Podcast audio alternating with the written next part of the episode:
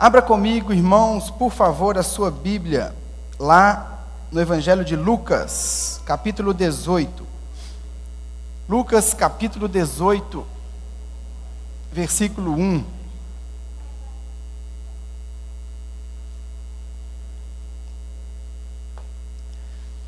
Na verdade, irmãos, você vai abrir apenas, aí no capítulo 18, apenas eu quero situar você sobre o texto que nós vamos ler a parábola da viúva persistente. A parábola da viúva persistente, nós vamos ler daqui a pouco, é uma parábola tão importante que tem um ensinamento tão profundo para todos nós. Mas se nós queremos entender corretamente essa parábola, nós precisamos entender o contexto em que ela foi falada. O contexto, qual era a conversa, qual era o assunto, do que Jesus estava falando, quando ele começa então a falar sobre a parábola. Por isso eu queria que você voltasse uma página na sua Bíblia. E para entendermos então a parábola da viúva persistente, nós vamos ler a partir do capítulo 17, do versículo 20 em diante. Então a leitura será Lucas 17, 20 até o capítulo 18, versículo 8. Todo mundo achou aí? Diz assim a palavra de Deus. Lucas 17, verso 20. Certa vez, tendo sido interrogado pelos fariseus sobre quando viria o reino de Deus, Jesus respondeu: O reino de Deus não vem de modo visível, nem se dirá aqui está ele ou lá está, porque o reino de Deus está entre vocês. Depois disse aos seus discípulos: Chegará o tempo em que vocês desejarão ver um dos dias do filho do homem, mas não verão. Dirão a vocês: Lá está ele, ou aqui está. Não se apressem em segui-los Pois o filho do homem, no seu dia, será como relâmpago, cujo brilho vai de uma extremidade à outra do céu. Mas antes é necessário que ele sofra muito e seja rejeitado por essa geração. Assim como nos dias de Noé, também será nos dias do filho do homem. O povo vivia comendo, bebendo, casando-se e sendo dado em casamento, até o dia em que Noé entrou na arca. Então veio o dilúvio e os destruiu a todos. Aconteceu a mesma coisa nos dias de Ló. O povo estava comendo e bebendo, comprando e vendendo, plantando e construindo. Mas no dia em que Ló saiu de Sodoma, choveu fogo e enxofre do céu e destruiu a todos. Acontecerá exatamente assim no dia em que o Filho do Homem for revelado. Naquele dia, quem estiver no telhado de sua casa não deve descer para apanhar os seus bens dentro de casa. Semelhantemente, quem estiver no campo não deve voltar atrás por coisa alguma. Lembrem-se da mulher de Ló. Quem tentar conservar a sua vida a perderá e quem perder a sua vida a preservará. Eu lhes digo: naquela noite duas pessoas estarão numa cama, uma será tirada e a outra deixada. Duas mulheres estarão moendo trigo juntas, uma será tirada e a outra deixada. Duas pessoas estarão no campo, uma será tirada e a outra deixada. Onde, Senhor? perguntaram eles. Ele respondeu: Onde houver um cadáver, ali se ajuntarão os abutres. Capítulo 18, verso 1. Então Jesus disse, aos, Jesus contou aos seus discípulos uma parábola para mostrar-lhes que eles deviam orar sempre e nunca desanimar. Ele disse: Em certa cidade havia um juiz que não temia a Deus nem se importava com os homens. E havia naquela cidade uma viúva que se dirigia continuamente a ele, suplicando-lhe: Faz-me justiça contra o meu adversário. Por algum tempo ele se recusou, mas finalmente disse a si mesmo: Embora eu não tema a Deus e nem me importe com os homens, essa viúva está me aborrecendo. Vou fazer-lhe justiça, para que ela não venha mais me importunar. E o Senhor continuou: Ouçam o que diz o juiz injusto. Acaso Deus não fará justiça aos seus escolhidos que clamam a Ele dia e noite? Continuará fazendo-os esperar? Eu lhes digo: ele, ele, lhes fará justiça e depressa. Contudo, quando o filho do, do homem vier, encontrará fé na terra? Vamos orar. Senhor Jesus, nós estamos diante da tua palavra. É a tua palavra que pode mudar o nosso coração, mudar nossa história. É a tua palavra, Deus, que nós viemos ouvir e receber nessa noite. Por isso te pedimos, Espírito Santo, fala conosco, move em nosso meio, trabalha cada coração, trabalha cada mente, ó Pai, para que cada um de nós aqui saia dessa reunião mais parecido, mais apaixonado e mais sedento pelo Senhor. Move, ó Pai, em nosso meio, fala conosco, é o que nós te pedimos, em nome de Jesus. Irmãos, nós lemos aqui então a parábola da viúva persistente. Mas como eu disse, essa parábola, para ela ser entendida, ela precisa ser lida junto com o texto anterior, o final do capítulo 17. Porque se você pegar simplesmente para ler o capítulo 18, certamente você vai ser abençoado, certamente você vai ler coisas tão abençoadoras como nós vimos aqui. Uma parábola que fala sobre a importância da oração, a importância de perseverarmos em oração e nunca desanimarmos. Mas essa parábola, quando ela é lida no contexto do que está acontecendo no capítulo 17, ela se torna ainda mais rica, ela se torna ainda mais profunda, o seu conteúdo se torna ainda mais edificante para cada um de nós. Quando você lê a sua Bíblia, e sempre que alguém conversa comigo sobre isso, sobre planos de leitura bíblica, eu recomendo que você leia sempre grandes quantidades exatamente por isso. Porque um dia alguém colocou capítulos e versículos apenas para facilitar a localização. Mas isso não significa que mudando um capítulo mudou a história. O que está acontecendo aqui é exatamente isso, é a mesma conversa, é o mesmo assunto. Jesus continua no mesmo lugar conversando com as mesmas pessoas, e ele fala essa parábola então no contexto do que nós lemos. E o assunto ali que estava conversando, que nós vimos lá no capítulo 17, a partir do verso 20, Jesus vai nos falar, e ele vai contar essa parábola no contexto da segunda vinda dele. Jesus vai nos falar sobre a importância da oração no contexto dos últimos dias, nos dias que antecedem a vinda dele. É isso que ele quer nos ensinar. É isso que Jesus quer nos mostrar, a importância de perseverarmos na oração no tempo que eu e você vivemos hoje. No tempo que nós vivemos hoje, aguardando a vinda do Senhor, esperando pela volta dele. É disso que ele está falando. E de fato, irmãos, esse é um tema que tem que aquecer o nosso coração. A segunda vinda de Jesus vai ser aquele glorioso dia em que ele vai voltar, em que ele vem para nos buscar, em que ele vem para estabelecer o seu reino sobre a terra, em que Ele vem para mudar todas as coisas, tudo vai passar, tudo vai ser feito novo, porque um dia o nosso Senhor vai voltar. Essa tem que ser uma mensagem, irmãos, que tem que mexer com o meu coração e com o seu coração, porque esse dia, Ele vem, Ele vai chegar. Jesus prometeu que Ele viria, Jesus prometeu que voltaria, e nós precisamos aguardar com ansiedade, com expectativa, esse dia chegar. Apocalipse 21 diz assim: Ouvi uma forte voz que vinha do trono e dizia: Agora o tabernáculo de Deus está com os homens, com os quais ele viverá. Eles serão seus povos, o próprio Deus estará com eles e será o seu Deus. Ele enxugará dos olhos toda lágrima, não haverá mais morte, não haverá mais dor, não haverá mais choro, pois a antiga ordem já passou.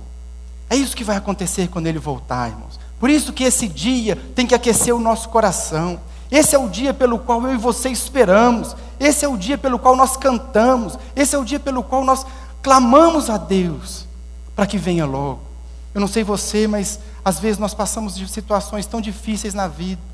E tudo que a gente pede para o Senhor é isso: Senhor, volta logo. Volta logo. Às vezes enfrentando um problema difícil em casa, às vezes um problema de doença na família. Tudo que nós queremos é que o Senhor volte, para que Ele venha, para que mude todas as coisas, para que a gente esteja com Ele. Aquele dia vai ser glorioso, irmãos. O dia que Ele vier, o dia que Ele voltar, o dia que Ele estabelecer definitivamente o seu governo, esse dia será de fato um grande dia. Será um dia em que eu e você estaremos para sempre com Ele. Será um dia em que nós olharemos para Ele face a face. Será um dia onde tudo isso de ruim que nós vimos aqui em Apocalipse, tudo vai passar sem dor, sem choro, sem sofrimento, apenas desfrutando da alegria da presença de Deus. É por isso que a segunda vinda de Jesus tem que ser o evento mais esperado da nossa vida.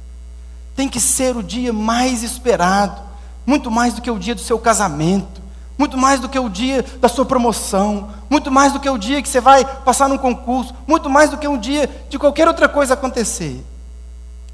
A segunda vinda de Jesus é que tem que consumir o nosso coração nesse sentido. Nós precisamos orar, nós precisamos clamar. O apóstolo Paulo orava sobre isso. Escrevendo aos Coríntios, 1 Coríntios capítulo 16, verso 22, ele diz: Ora, vem, Senhor Jesus, Maranata, vem. A Bíblia é cheia de, de, de mensagens nesse sentido. Pedro escreve sobre isso, vamos ver daqui a pouco. Apocalipse fala sobre isso, lá em Apocalipse está escrito 22, 17: o Espírito e a noiva dizem: Vem. E Jesus diz: Eis que venho sem demora. Ele vem. Por isso, nós, como igreja, nós clamamos, nós ansiamos, nós desejamos, nós buscamos esse dia, o dia que o reino virá de forma plena, o dia que o rei voltará e nós estaremos para sempre com ele. Acontece, irmãos, que Jesus sabia que durante o período de espera, durante o período que nós aguardamos a volta dele, Jesus sabia que a gente podia desanimar. Jesus sabia que não necessariamente esse período de espera seria um, um período em que nós estaríamos sempre nesse gozo, nesse regozijo, nessa alegria. Jesus sabia que muitas coisas podiam acontecer e que iriam nos fazer desanimar, que iam esfriar no nosso coração essa expectativa por esse grande dia. E talvez isso tenha acontecido com você. Talvez esse grande dia não mexa mais com as suas emoções. Talvez no seu dia a dia, você acorda de manhã, vai dormir à noite e nem passou pela sua cabeça que talvez esse seja o dia. Talvez falar do dia da volta de Jesus se tornou algo tão comum para você, que ele não mexe mais com você, não te dá mais alegria, você não espera mais com aquele entusiasmo, talvez você nem pense mais nisso. Talvez você desanimou, parou de buscar, parou de desejar, parou de clamar para que o rei volte, para que o rei venha. Jesus sabia que isso podia acontecer. E é por isso que no texto que nós lemos, Lucas 17, versículo 20, até a parábola da viúva persistente, Jesus vai nos mostrar alguns motivos que podem nos fazer desanimar. Jesus vai mostrar alguns motivos que podem nos fazer perder o foco de que esse é o grande dia, a segunda vinda dele. Jesus vai nos mostrar alguns motivos que fazem com que a gente desanime nessa expectativa. E ele vai nos mostrar na parábola que a oração é o antídoto para tudo isso. Nós vamos ver então três motivos que Jesus diz que podem nos fazer desanimar, que podem nos fazer perder o foco, perder a expectativa pela volta dele. O primeiro motivo que pode nos fazer desanimar é uma compreensão incorreta do tempo em que nós vivemos. Uma compreensão incorreta do momento histórico em que nós vivemos. Irmão, se tem algo que vai fazer com que esse grande dia perca todo o significado para você, é se você perder de vista qual momento da história você está inserido.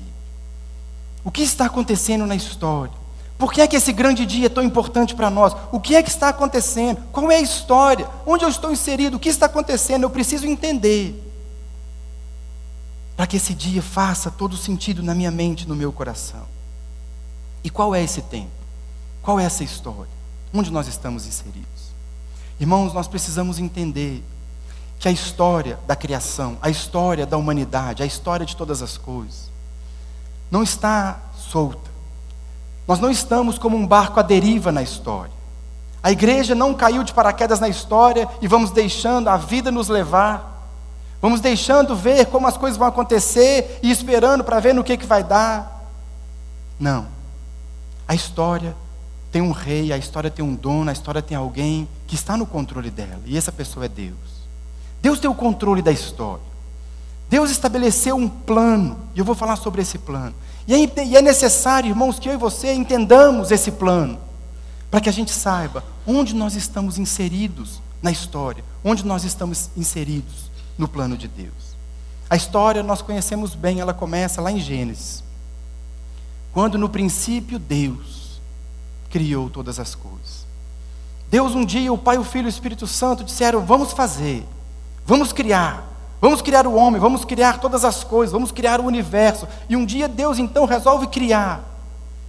Ele cria a natureza, ele cria tudo que existe, ele cria o homem. E ele cria o homem para que houvesse um relacionamento com Deus. O plano de Deus, o plano original de Deus era ter o homem ali no jardim, cuidando do jardim em nome de Deus. O homem era um subregente, era um subgovernador da criação. Deus deu a ele essa autoridade. Deus queria estabelecer com esse homem uma relação íntima. O mesmo amor que o Pai, o Filho e o Espírito Santo têm, eles queriam que fosse desfrutado pelo homem, ele queria que fosse experimentado pelo homem, ele queria esse relacionamento com os homens. Por isso ele criou o homem. Mas nós sabemos, Gênesis 3, que o homem resolveu viver por conta própria. O homem disse: Não, Deus, eu quero fazer da minha forma. Eu não quero ser obediente, eu não quero viver submisso ao Senhor, eu quero andar nos meus caminhos. Então, Gênesis 3 nos conta a história da queda. A partir de Gênesis 3 até Gênesis 11, nós vemos como que a queda foi contaminando toda a criação. A queda foi alcançando todas as áreas da criação. Mas a partir de Gênesis capítulo 11, o próprio Deus estabelece um plano. O próprio Deus estabelece um plano de redenção da humanidade, de restauração de toda a criação. Lá em Gênesis 3, começando lá, Gênesis 11, até o final do livro de Apocalipse, a Bíblia trata de um assunto: a missão de Deus para alcançar de novo o homem. E essa história tem um centro em Jesus, a cruz e a ressurreição. É ali que a coisa se consuma. E o rei, a, a, Bíblia antes dos evangelhos, ela nos fala os preparativos para chegar nesse momento. E a Bíblia depois dos evangelhos nos fala dos desdobramentos desse momento. Por que, é que eu estou dizendo isso? Porque você precisa se situar na história de Deus. Jesus Cristo então vem, ele se faz homem. Aliás, lá atrás, antes ainda, Gênesis 11, Deus chama um homem chamado Abraão. Deus chama um homem, Deus cria um povo, porque era um homem que já não podia ter filhos, mas Deus cria um povo a partir de Abraão, um povo para ele, um povo através do qual ele abençoaria todas as nações da terra. Era um povo onde Jesus viria, onde o próprio Deus se faria homem e pagaria o preço pelos nossos pecados. Os judeus, os judeus no tempo de Jesus, eles esperavam pelo reino de Deus. O que Deus começa a fazer em Gênesis capítulo 11 e que consuma em Jesus, Jesus é o restabelecimento do reino. O reino a queda que proporcionou essa corrupção da criação, Deus então começa um plano de redenção, e isso se consuma na vinda do Senhor Jesus. Ou seja, Deus está restabelecendo o reino dele sobre a terra. Os judeus esperavam o reino, os judeus queriam que o reino viesse, os judeus que tinham uma compreensão clara dessa história que eu acabei de contar, eles esperavam o dia que o rei viria para estabelecer de novo o reino. Os judeus oravam por isso, os judeus buscavam esse retorno do reino, os judeus diziam: volta logo, porque eles acreditavam, a partir de nós, ele vai abençoar e ele vai governar todas as nações da terra. Acontece que o povo judeu esperava que o rei viesse de forma militar. Ele esperava que o rei governasse de forma política. Eles esperavam, porque era um povo que vivia sob a opressão do Império Romano. Então eles esperavam que o rei viria e libertaria Israel, assumiria o trono e governaria todas as coisas. Esse era o reino que eles esperavam. Acontece, irmãos, que Jesus, então, aí entra o texto que nós estamos lendo. Lá no capítulo 17, verso 20, era sobre isso que eles estavam falando. Ok, Jesus, nós estamos esperando sim o reino, o Senhor está falando tanto de reino, mas então alguns fariseus começam a interrogar Jesus sobre o reino. E Jesus responde para eles no verso 20: certa vez, tendo sido interrogados, tendo sido interrogado pelos fariseus sobre quando viria o reino, Jesus respondeu: O reino de Deus não vem de modo visível, nem se dirá aqui está ele ou lá está, porque o reino de Deus está entre vocês. Perceba o que está acontecendo aqui. Jesus diz para eles assim: Olha, vocês estão esperando o reino mas o reino não vem como vocês esperam. O reino vem de forma invisível e, na verdade, o reino já chegou. O que, que Jesus está dizendo? O rei já está aqui, portanto, o reino já chegou. O rei veio, o rei veio redimir a sua criação, o rei veio restaurar todas as coisas e assumir o governo. O rei chegou, por isso o reino está entre vocês. Mas aí no versículo 22 ele chama de lado os seus discípulos. E depois disse aos seus discípulos, e ele começa a explicar apenas para os discípulos o que eu e você precisamos entender. Jesus começa a dizer para os discípulos: Olha, vai chegar um dia que eu vou voltar. Vai chegar um dia que eu vou voltar, esse dia será como um relâmpago que sai de uma extremidade e vai até a outra. Todas as pessoas vão ver. Jesus começa a falar para os discípulos da segunda vinda dele. O que, que Jesus está ensinando? E é isso que eu preciso que você entenda. Que entre a vinda do rei e a inauguração do reino e a volta dele, onde ele estabelecerá de forma definitiva o seu governo, existe uma intercessão. Existe um período de tempo. E é aqui que eu e você estamos inseridos. Nós fazemos parte da história de Deus, mas nós estamos num período histórico específico que é chamado de os últimos dias. Os dias que começaram depois da ressurreição de Jesus e vão até a sua volta. Mas nós podemos dizer mais, nós podemos dizer que nós estamos vivendo os últimos dias dos últimos dias. Esse é o período que nós vivemos. O que, que eu quero dizer com isso tudo? Irmão, se nós não entendermos o período que nós estamos vivendo, se nós não entendermos qual o período histórico que nós estamos vivendo aqui hoje, a igreja hoje, em junho de 2019, nós vamos errar.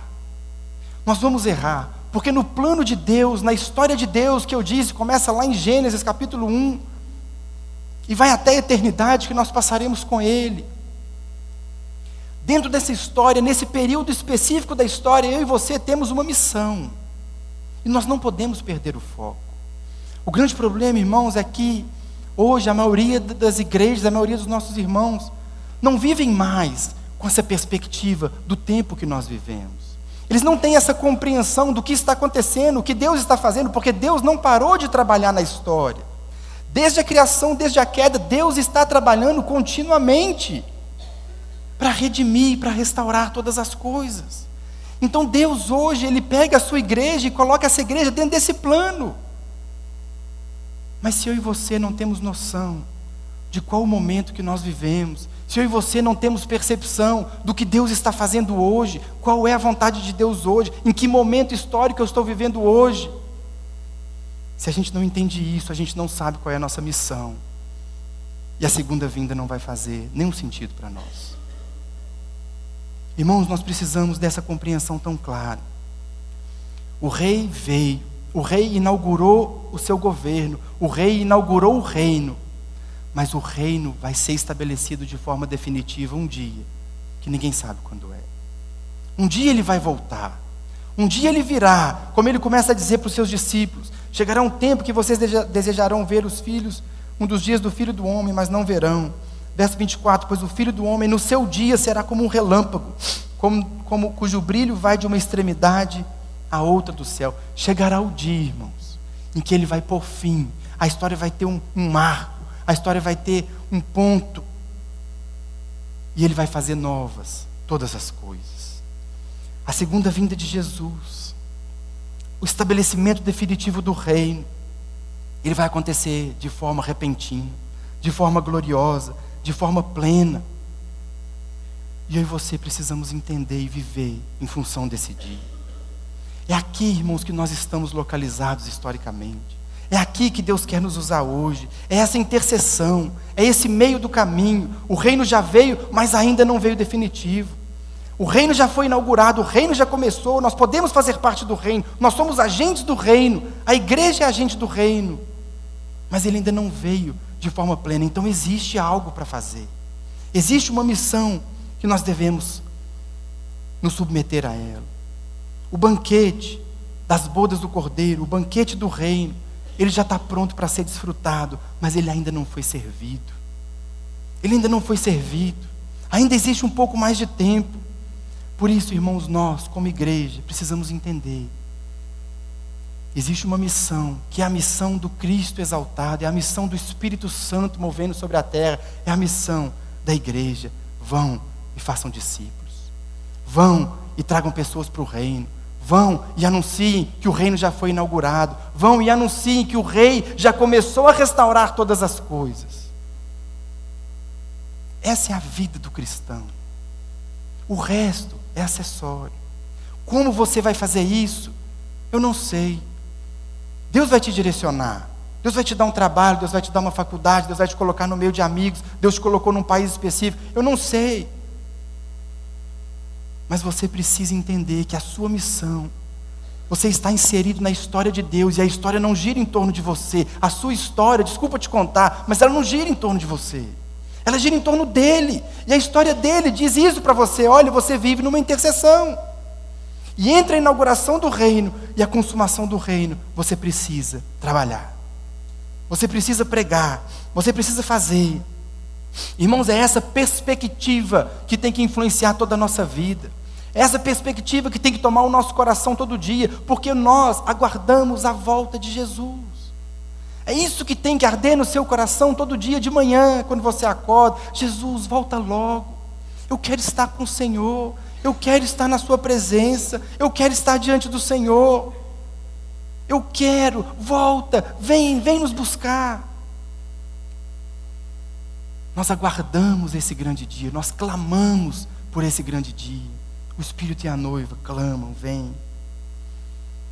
O problema, como eu disse, é que muitos irmãos estão vivendo uma vida desconforme com a missão. A missão é essa, a missão da igreja é essa. Mas o cristão que não entende o tempo que ele vive, o cristão que não entende o momento, o que, que Deus está fazendo na história, ele se acomoda com o seu dia a dia, ele se acomoda com as coisas como elas são. Ele acha que não é isso mesmo, as coisas são assim.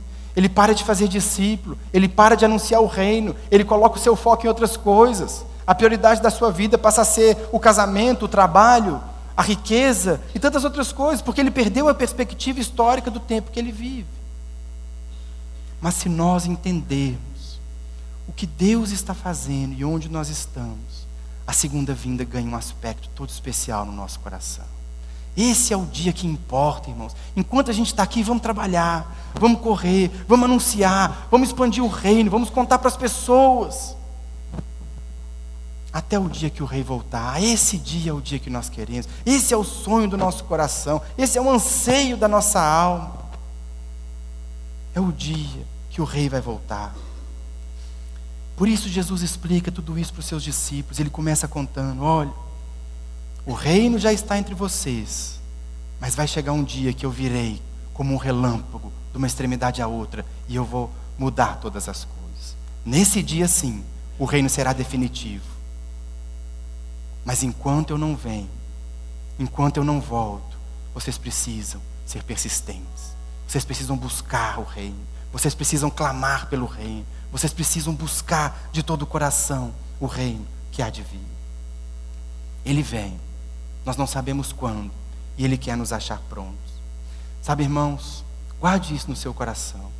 É impossível, é impossível viver plenamente a vida cristã se não for a partir da luz da segunda vinda de Jesus. É impossível você compreender completamente o que é ser um cristão, o que Deus quer de você se você não tem em mente a perspectiva da segunda vinda dele. Esse é o nosso parâmetro, esse é o grande dia, é para lá que nós olhamos, é com base na volta do nosso rei que nós caminhamos nessa terra. Por isso, o primeiro motivo que vai nos fazer desanimar, que vai nos fazer parar de buscar o rei, é uma compreensão errada do tempo que nós vivemos. Nós não estamos aqui a passeio, nós não estamos à deriva nós não estamos perdidos. Existe um propósito, é o reino. Busque em primeiro lugar o reino. O reino é o que importa. O reino é a nossa obsessão. O reino é o nosso compromisso. O resto são as maneiras pelas quais nós vivemos o reino. Por isso, a primeira explicação de Jesus aqui é essa. Discípulos, falando para eles, mas muito mais do que para eles, para nós que vivemos os últimos dias dos últimos dias. Para nós, eu vou voltar. Aguarde, fiquem firmes, estejam prontos, porque eu volto para buscar vocês. Esse é o primeiro motivo. O segundo motivo, que nos faz desanimar, que nos faz perder a perspectiva, que nos faz parar de buscar e de orar e de clamar pelo reino, é a aparente demora da volta do rei. Aparente demora. Meus irmãos, Jesus disse que voltaria. E se ele disse, ele vai voltar. Ele disse e ele vai voltar. E ele disse que não demora. O escritor da carta aos Hebreus diz: Porque ainda um pouquinho de tempo e o que há de vir virá, e não tardará. Em Apocalipse 3, 10, 3 11, o próprio Senhor Jesus diz: Eu venho em breve, eu venho sem demora. Ele vai voltar, não demora, ele vai voltar. Mas muitas vezes, quando nós passamos por lutas na vida, quando nós passamos tantos problemas que são tão próprios desse momento que nós vivemos. Tudo que nós queremos é que Ele volte, tudo que nós queremos é que Ele ponha um ponto final nisso tudo, tudo que nós queremos é que Ele faça nova todas as coisas. E às vezes a gente olha para a história, olha para a vida e pensa assim: ah, mas está demorando demais. Ah, já passou dois mil anos. Ah, não voltou até hoje, vai voltar amanhã. Talvez passe mais dois mil anos. Talvez ele demore demais. Pedro fala sobre isso na sua carta, ele diz assim: Não se esqueçam disso, amados. Para o Senhor, um dia é como mil anos, e mil anos como um dia. O Senhor não demora em cumprir a sua promessa, como julgam alguns. Pelo contrário, Ele é paciente com vocês, não querendo que ninguém pereça, mas que todos cheguem ao arrependimento. O dia do Senhor, porém, virá como ladrão. Os céus desaparecerão com um grande estrondo, os elementos serão desfeitos pelo calor, e a terra e tudo que nela há será desnudado. Para Deus, um dia como mil anos, e mil anos como um dia. Talvez você diga, ah, mas já tem dois mil anos. Aí Deus fala assim: não, mas foi anteontem. Só tem dois dias. Por que tanta pressa? O tempo é dele. É isso que Pedro está dizendo. O tempo é dele. O tempo não é nosso. Pode parecer que está demorando para você, meu irmão, mas aqui Pedro está falando.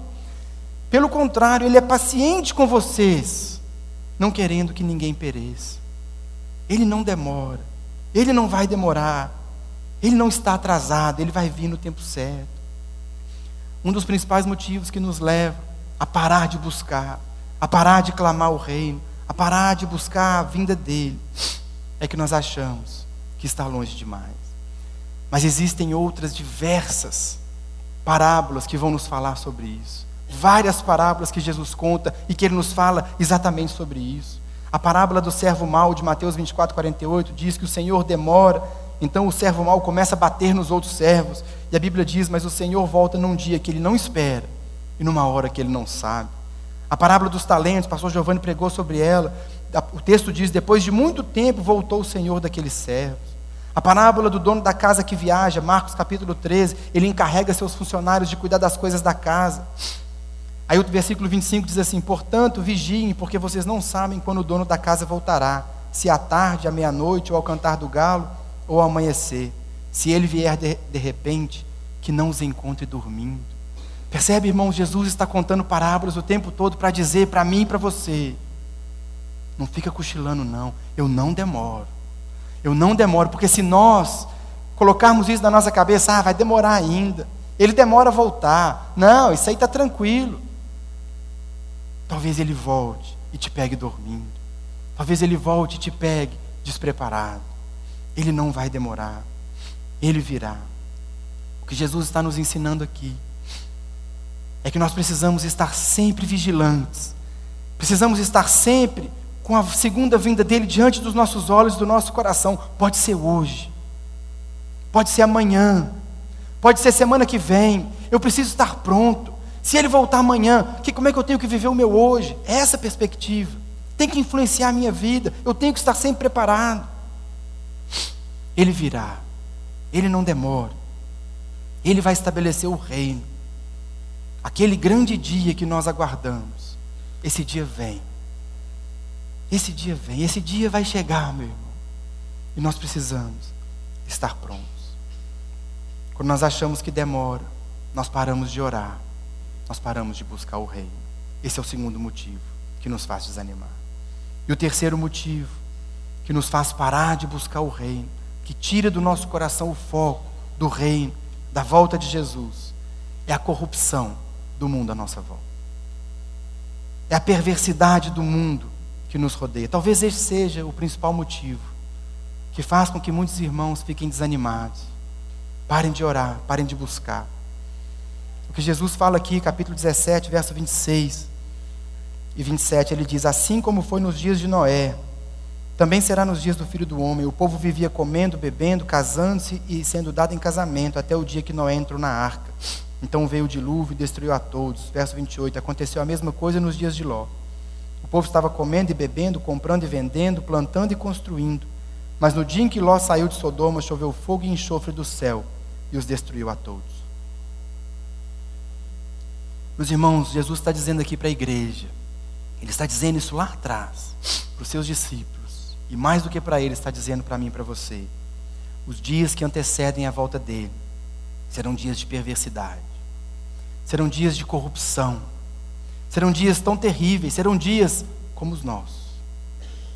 Os dias que antecedem a volta de Jesus, o mundo vai estar corrompido, a sociedade vai estar corrompida, e não é isso que nós vemos. Como Alistair McGrath diz, a nossa sociedade está deixando de ser uma sociedade não cristã para se transformar numa sociedade anticristã. As coisas caminham, irmãos, não se enganem, as coisas caminham para piorar nesse sentido. As afrontas à nossa fé, aqueles princípios e valores da sociedade que guerreiam contra a nossa fé, eles estão se tornando cada vez mais institucionalizados. As coisas tendem a apertar para a igreja. A sociedade está cada vez mais corrupta. As pessoas estão cada vez mais perversas. Como nos dias de Noé como nos dias de Ló. Aquilo que Jesus está dizendo, nos dias de Noé, as pessoas estavam vivendo o dia a dia comum, vai ser assim no dia que ele voltar, é isso que ele disse.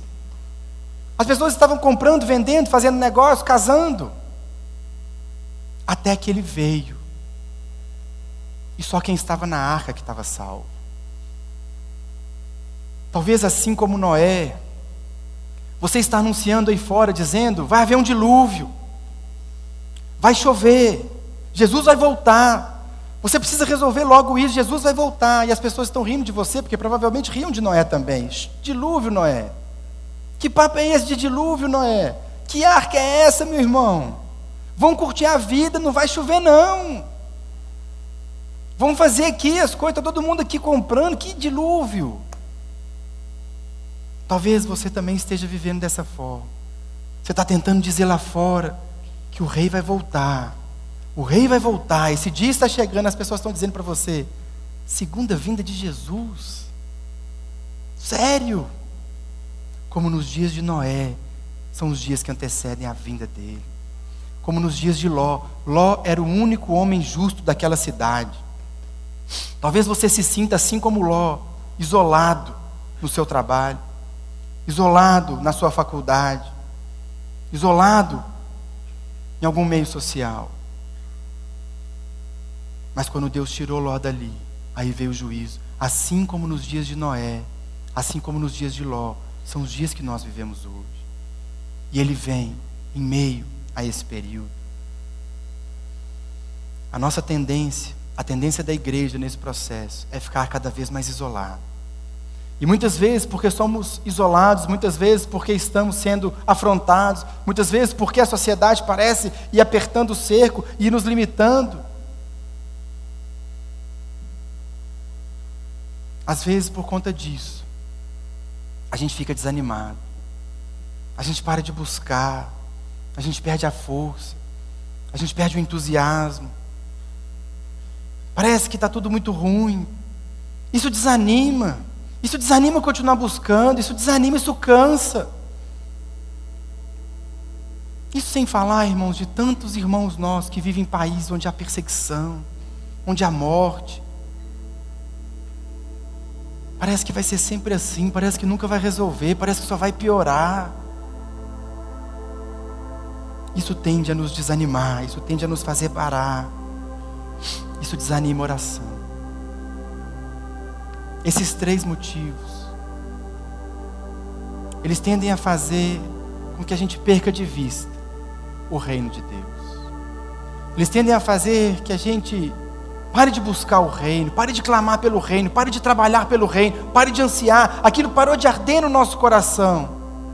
Seja porque a gente não estava entendendo onde a gente estava inserido, seja porque estava demorando demais, seja porque as coisas estão muito difíceis, parecendo que só vai piorar. Tudo isso nos faz perder o foco da missão. Tudo isso nos faz perder o foco do que Deus quer fazer, do que Deus está fazendo e do que Ele espera de nós. Mas depois de contar tudo isso e alertar a igreja, Jesus conta uma parábola. Ufa, entrei na parábola. Isso foi só uma introdução. Jesus conta então a parábola da viúva persistente, a viúva que não para de pedir, a viúva que não para de pedir, a viúva que não para de orar, a viúva que não para de clamar. Perceba, o texto é uma continuidade, o versículo 18 capítulo 18, verso 1 diz: Então Jesus contou aos seus discípulos uma parábola. Ele percebeu que o coração dos discípulos estaria talvez como o meu e o seu nesse tempo que nós vivemos. Porque os discípulos, assim como nós, eles queriam o reino. Nós também queremos o reino. Volta, Jesus, estabelece logo. Nós queremos ir para casa, nós queremos ficar com o Senhor. Mas Jesus falou: então deixa eu contar algo para vocês. não pare de clamar. Não pare de buscar o reino. Não pare de pedir a Deus pelo reino. A viúva da parábola, ela é uma, uma figura, uma imagem da igreja, uma figura e uma imagem de você e de mim. Porque uma viúva, uma mulher naquela época, ela não iria ao tribunal. O tribunal era dominado pelos homens, só os homens frequentavam os tribunais. Aquela mulher, viúva, perdeu seu marido, mas certamente ela não tinha filhos, ela não tinha netos, ela não tinha sobrinhos, ela não tinha irmãos, ela não tinha ninguém. Porque se houvesse um homem na família dela, esse homem lutaria por ela. Mas Jesus, tão rico nas suas parábolas, ele diz: uma viúva vai até um juiz, não havia ninguém para defendê-la. E tudo que ela podia fazer era clamar. Tudo que essa viúva podia fazer, ela não tinha recurso algum, ela não tinha ajuda alguma, ela não tinha nada, mas ela podia pedir: faz-me justiça, me ajuda, faça algo por mim. Isso sou eu e você. Nós somos a viúva. Mas por outro lado, na hora de falar do juiz, Jesus vai usar uma antítese de Deus. E ele usa um juiz mau. Naquela época, no povo judeu, no Império Romano, na verdade, além dos tribunais do Sinédrio, que julgavam as causas a partir do Antigo Testamento, da lei de Moisés, existiam juízes nomeados pelo Império Romano para proteger o Império Romano, para defender os interesses do Império Romano. Eram juízes nomeados pelo Império, não eram homens de Deus, não seguiam a lei de Deus. É desse juiz que Jesus está falando. Um homem mau não temia a Deus, não respeitava as pessoas, não ligava para ninguém. E Jesus usa uma antítese para dizer: se esse homem mau atende o pedido de uma oração, de uma petição persistente, Deus não vai atender o que vocês estão pedindo. Se um homem que é mau, que não liga para Deus, não liga para ninguém, não tem compromisso com nada, se esse homem atende o pedido da viúva, um pedido persistente, um pedido perseverante, Deus não vai atender o nosso. Olha o que Jesus diz no verso 6 do capítulo 18: E o Senhor continuou: Ouçam o que diz o juiz injusto. Acaso Deus não fará justiça aos seus escolhidos que clamam a Ele dia e noite? Olha o que Jesus diz: Acaso não fará justiça aos seus escolhidos? Lembra de, de Efésios 3 que nós estudamos? Lembra que, Jesus, que Deus nos escolheu nele antes da fundação do mundo? Irmãos, o que o texto está dizendo aqui, Deus determinou passar a eternidade com você. Deus quer a companhia, Deus quer a comunhão, Deus quer o relacionamento. Ele não vai atender o seu pedido. Não pare de clamar. Não pare de buscar. Não pare de pedir. Não pare de desejar o reino, Ele está ouvindo a sua oração, Ele está ouvindo o seu clamor.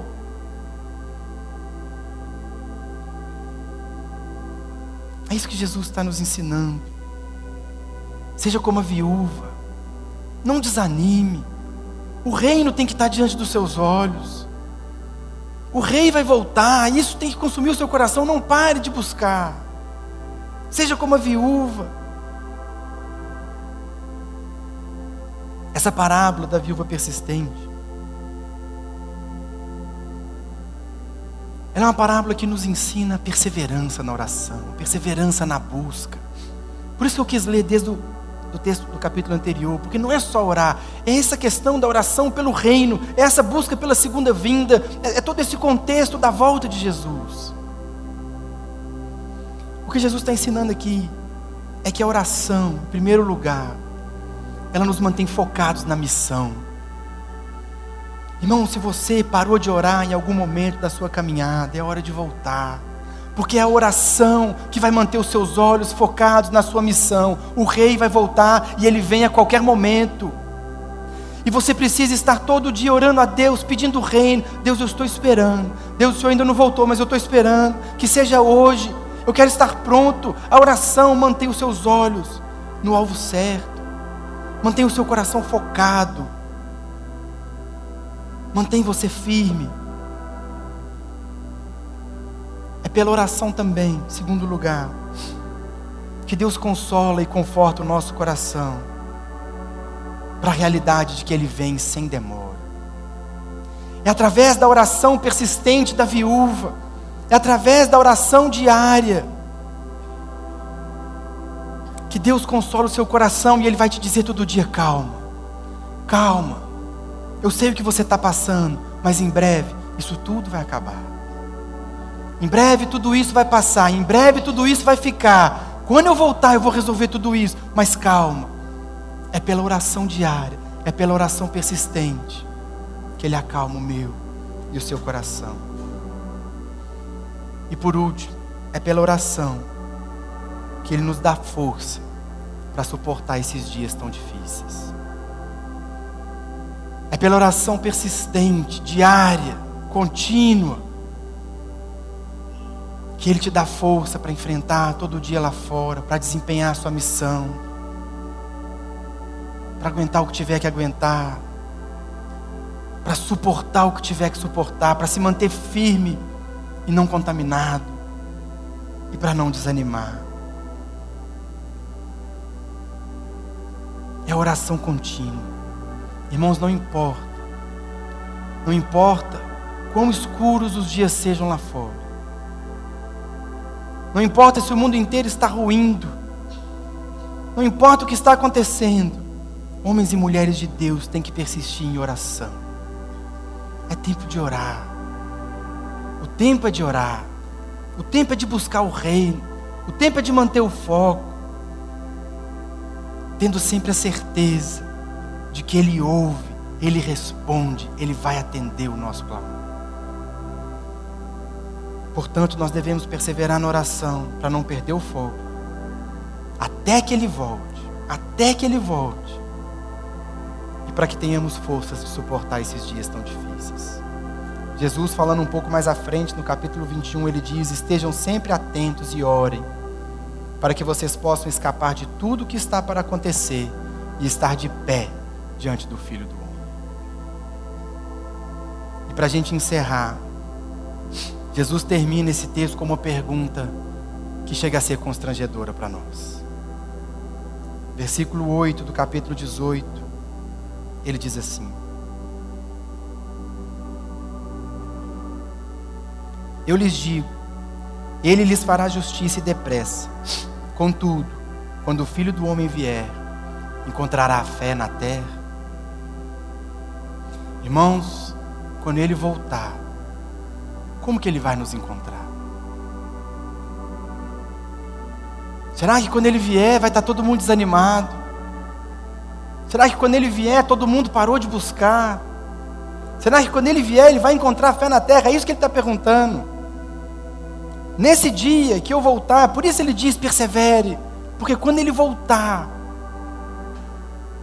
como que ele vai nos encontrar? Será que nós estamos sendo perseverantes? Será que nós mantemos o foco?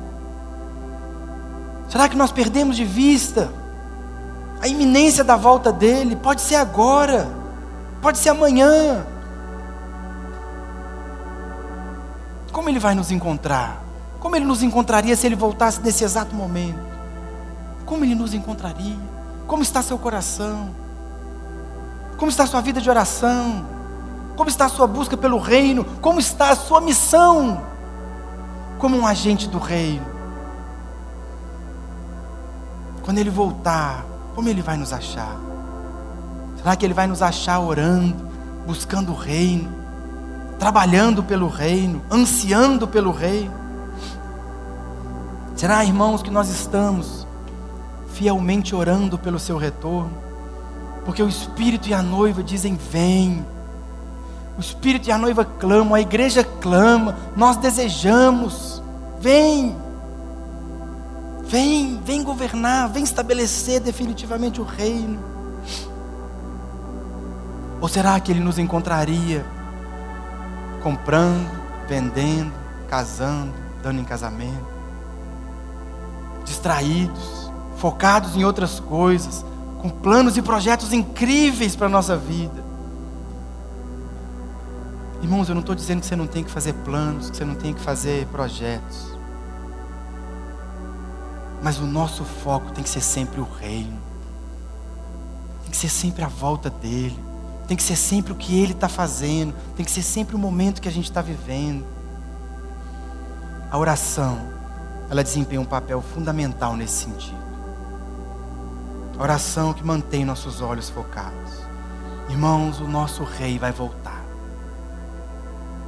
Não demore. O rei vai voltar. Será um dia glorioso, será um dia tremendo, será um dia como nunca houve.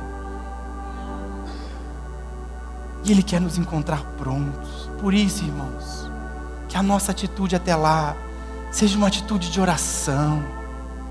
É tempo, irmãos, de nós abandonarmos outros focos, outras distrações. A gente anda distraído com tanta coisa.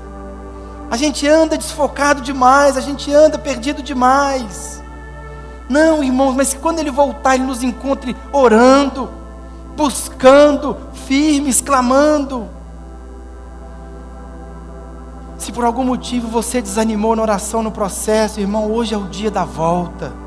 Hoje é o dia de você assumir um compromisso, não comigo ou com a igreja, não com Deus, que você vai voltar a orar todos os dias como você fazia. Você vai voltar a buscar todo dia. Você vai colocar o reino diante dos seus olhos, você vai colocar as prioridades certas. Hoje é o dia, irmãos. Porque de fato a gente desanima. Mas Jesus nos dá um antídoto, e o antídoto é a oração. Oração persistente, oração contínua.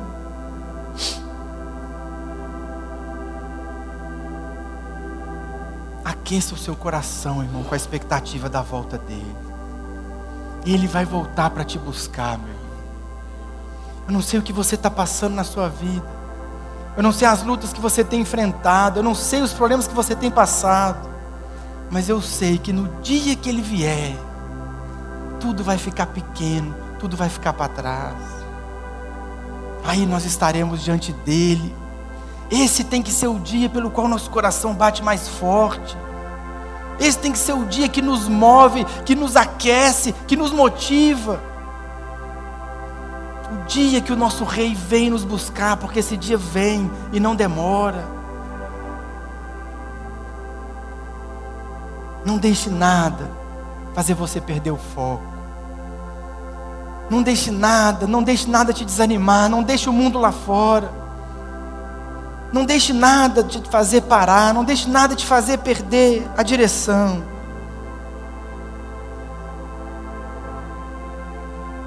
Estabeleça na sua vida um novo compromisso de oração com Deus e faça isso até que Ele volte.